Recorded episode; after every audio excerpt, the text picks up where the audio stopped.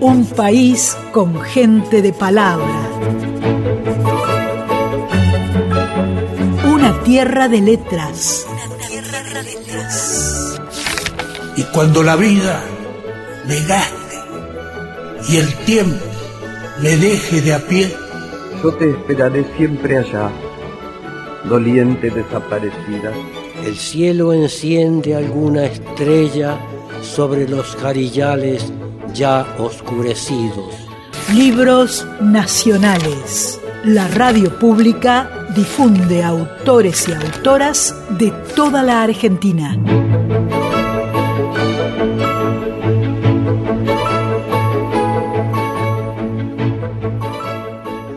Mi nombre es Daniel Baigorria, soy de José de San Martín en la provincia de Chubut, pero actualmente resido en la ciudad de Esquel, también en la provincia de Chubut. Soy profesor de lengua y literatura y escribo desde mi adolescencia. En el año 96 tuve la posibilidad de participar de una antología en la cual se publicaron tres poemas de mi autoría y en el año 98 participé de una antología narrativa en la cual se publicaron dos cuentos escritos por mí. El año pasado tuve la posibilidad de editar mi primera novela eh, a través de una convocatoria que realizó la editorial ISUR de General Roca.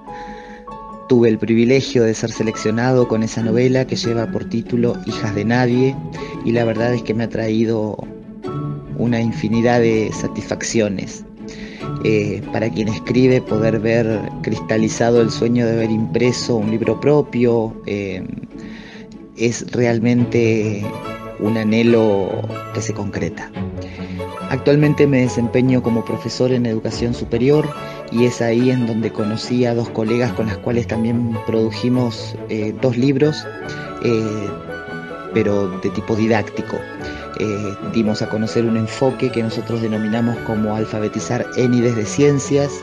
En el primer número dimos eh, a conocer nuestro enfoque, nuestro posicionamiento acerca de cómo concebimos la alfabetización inicial y avanzada a través de las ciencias, desde las ciencias, en ciencias, a partir de las ciencias y su vinculación con el área de lengua.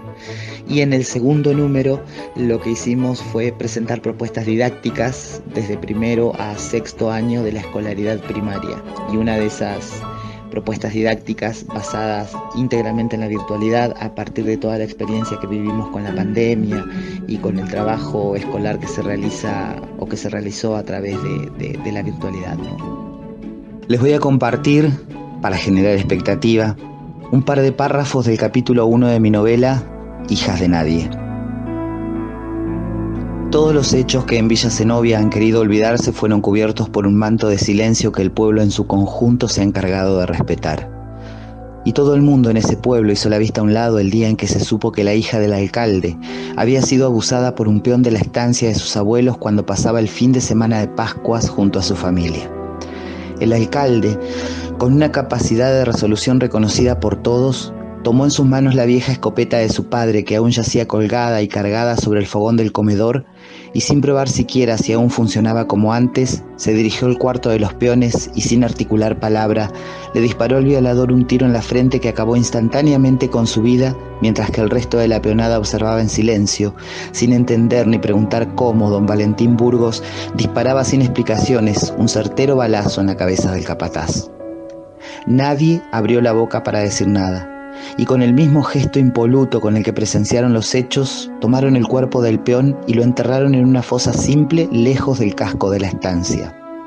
Desde ese día nadie más volvió a saber de Juan Pintueque.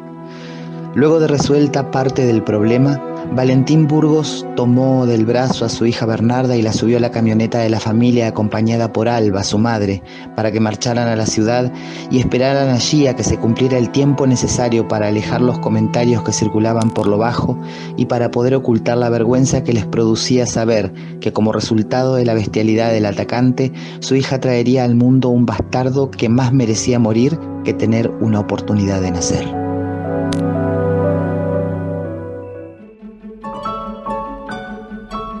Agradezco muchísimo esta invitación que me han hecho y los invito a que sigamos promoviendo la lectura, a que permitamos que nuestros jóvenes, que nuestros niños e incluso nuestros adultos puedan darse cuenta de que hay otras formas posibles de ser, estar y hacer en el mundo y que muchas veces esas formas de ser, estar y hacer en el mundo las conocemos a través de la magia de la literatura.